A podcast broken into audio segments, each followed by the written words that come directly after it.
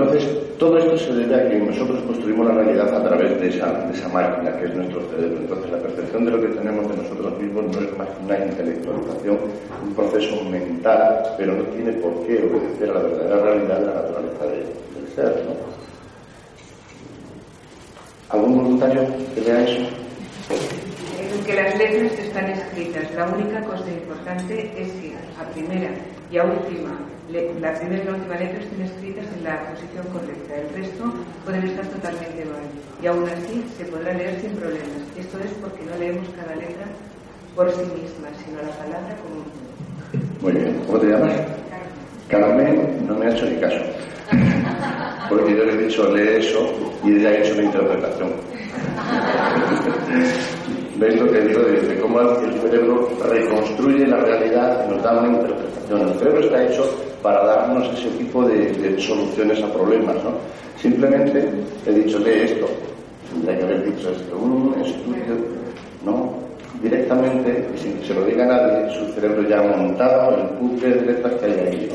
Esa es la verdadera realidad como la entendemos, ¿no? Estamos siempre haciendo interpretaciones de la verdadera naturaleza de, las cosas.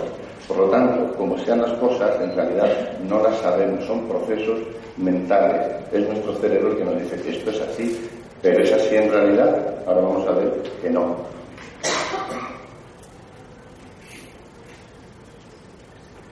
Nuestra mente, nuestra mente construye la realidad. Pero entonces, ¿qué somos? Lo primero que tenemos que saber es que somos una energía solo, única y exclusivamente energía.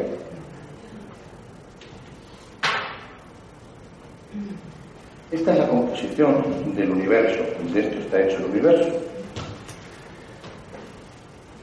Cuando hablamos del universo siempre miramos lejos, ¿no? Pero no, el universo está aquí, somos nosotros, está en esta uña, está en este, en este cabello, formamos parte de eso.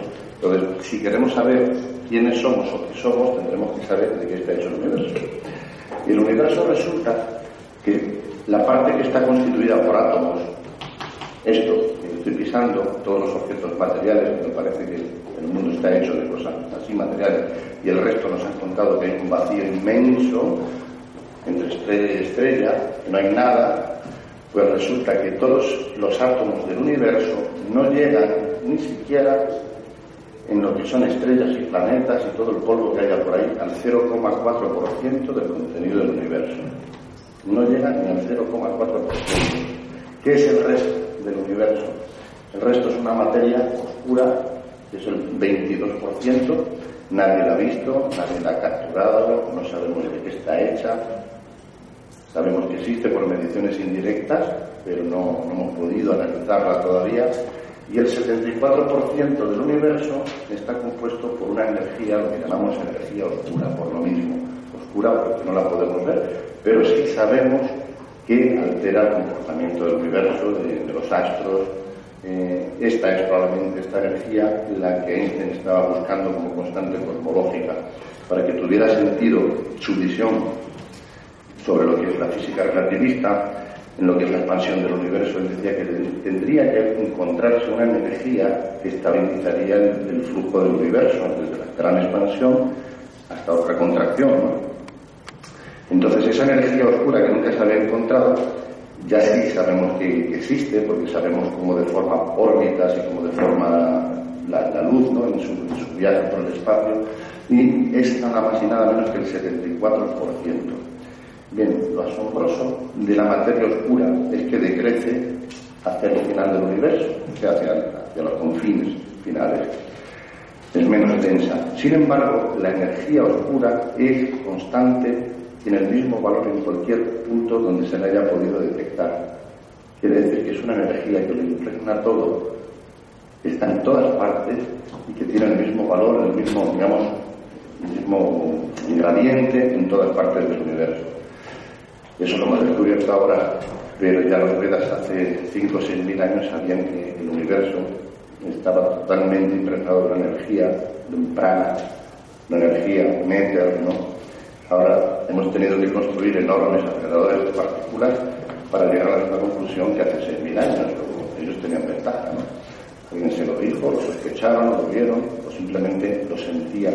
Ya nos hemos vuelto tan racionales que todo lo que no podemos medir con una balanza, con, ese sistema dimensional tan pobre que tenemos nosotros, pues la ciencia nos hemos acostumbrado a decir que no existe. Yo soy de esos rebeldes de la ciencia que, mira, lo que no puedo demostrar, no lo niego, simplemente dale tiempo, ya iremos demostrando, ¿no? Ahora hace bien poquito se ha podido encontrar el famoso bosón de Higgs. Habéis oído hablar de él, ¿verdad? Uf, tenía locos, ¿no? El bosón de Higgs, porque había incluso controversias de que a ver si se va a encontrar el antibosón de Higgs. Y como es una, una partícula de antimateria, si se junta con materia, pues Ginebra hubiera desaparecido. Donde está el acelerador de partículas, ¿no? Ha pasado nada, se ha encontrado el bosón de Higgs, debería ser positiva la partícula, porque los de Ginebra, los suizos siguen estando ahí. Pero que la ciencia es así, se postuló su existencia desde un punto de vista teórico y al final la ciencia lo ha ido demostrando. Porque no entiendo la negación de tantos hechos desde el punto de vista de, las personas que nos dedicamos a la ciencia cuando realmente pues, van cayendo y se van descubriendo cosas poco a poco. ¿no? Bueno, pues ese bosón de Higgs es súper importante porque si todo es energía, al final, porque existe la materia, porque existimos, porque tenemos carne y huesos, pues por ese bosón de Higgs. El bosón de Higgs es el que hace que la, energía se pueda convertir en materia. Nos hace falta encontrar la partícula que genera energía, la convierte en materia. Por eso se llamaba el bosón de Higgs la partícula de Dios, porque es la partícula que nos permite crear formas, estructuras, vida, materia en definitiva. ¿no? Bueno, pues ya se ha encontrado esa partícula y no ha ocurrido nada. De momento no sabemos qué hacer con ella, ni confinarla, ni guardarla, no, se vende en las ferreterías. un, un, frasco de bosones de Higgs porque quiero hacerlo. Es imposible, ¿no? Pero bueno, todo eso mm, lo único que ha hecho ha sido complicarnos más todavía el panorama, porque en el comportamiento de la energía y de las partículas subatómicas, como ese bosón y otras muchísimas, eh, no obedecen a la física clásica, que es la que nosotros entendemos fácilmente, la física newtoniana, la de largo, ancho, alto y el tiempo, las cuatro dimensiones que nosotros podemos percibir con nuestro cerebro y con, digamos, nuestras manos, podemos percibir esos tres planos espaciales, más uno que es el tiempo. Pues las partículas subatómicas y la energía no se comportan según esos métodos, digamos, esa física cartesiana o newtoniana, sino que las partículas pueden estar en varios estados simultáneamente. O sea, yo puedo estar aquí y allí en dos sitios a la vez. Las partículas lo pueden hacer. Pueden estar en dos estados completamente contrarios simultáneamente. Eso es lo que plantea la física cuántica, ¿no? Pero la física cuántica tampoco sirve para, mm, digamos, explicar cómo es la realidad de las cosas cuando estamos ya en escalas macroscópicas. Cuando intentamos explicar cómo es el universo, por qué se expande, dónde está hecho, la física cuántica no nos ayuda para nada. Y ahí, en cambio, sí explica muy bien, pues por ejemplo, todo lo que es la contracción del espacio-tiempo, nos lo explica muy bien la teoría de la relatividad. Claro, ¿por qué necesitamos tantas teorías para explicar una misma cosa? ¿Por qué para nuestro sistema, digamos, perceptivo necesitamos de la física clásica para explicar lo microscópico, lo subatómico necesitamos de la cuántica y para explicar cómo se mueven las galaxias necesitamos de la teoría de la relatividad? ¿Qué falta ahí? No? Porque seguimos sin entender de qué está hecho el universo y cómo se materializa toda esa energía. Todas esas partículas que se comportan como ondas, esto es una curvatura de tiempo, un agujero de este Rosen, nos vamos a meter ahora en, estas, digamos, tecnicismos, ¿no? Es un poco cómo se pliega el espacio-tiempo en las cercanías de una forma muy, muy densa, energética, ¿no? Hay una teoría más para intentar explicar de qué está hecho todo, que es la teoría de cuerdas que habréis oído hablar de ellas, ¿no? Cuerdas y supercuerdas. La teoría de cuerdas es un intento de aglutinar las tres teorías, la física clásica, la cuántica y la relativista, y hacer con ello una interpretación de cómo está hecho el universo, de qué están hechas las cosas, por qué la energía se convierte en materia. Claro, para que la teoría de cuerdas funcione, resulta, y ya hay bastantes demostraciones de, ello, no existen solamente cuatro dimensiones, hay once, once dimensiones, pero ni nos coscamos de ellas. Porque, porque nuestros órganos sensoriales están adaptados a esas cuatro que percibimos. Entonces, no sirve que te digan cómo podrá ser esa otra quinta o sexta o séptima dimensión, porque nuestro cerebro no está preparado para, digamos, para asimilarlo. Lo cual no quiere decir que no estemos utilizando esas dimensiones constantemente y así podamos explicar muchas de esas cosas raras que suceden, que no suceden en los espacios, digamos, tetradimensionales corrientes, sino que son fenómenos que se producen por la cuántica, por nuestro estado energético y porque se producen en dimensiones que no son perceptibles.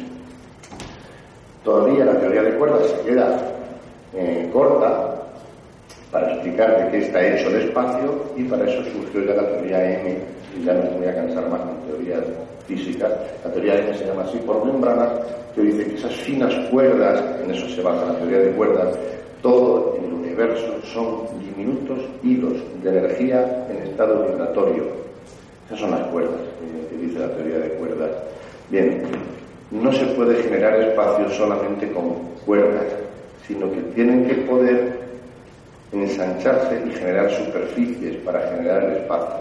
Y para eso se desarrolló otra teoría en la cual se contempla la existencia de hasta 29 dimensiones completamente distintas. Y poniendo la cabeza como diciendo qué locura, porque pues, no podemos ni, siquiera soñar en qué consistirán esas dimensiones. Pero el caso es que las teorías matemáticas lo predicen así, y lo mismo que se hizo la predicción de la existencia del bosón de Higgs, ya ha aparecido ya, pues irán apareciendo esas, dimensiones que nos permitirán tener un conocimiento y un entendimiento de cómo demonios es esto, ¿no? Complicado. estas membranas lo que generan son el espacio.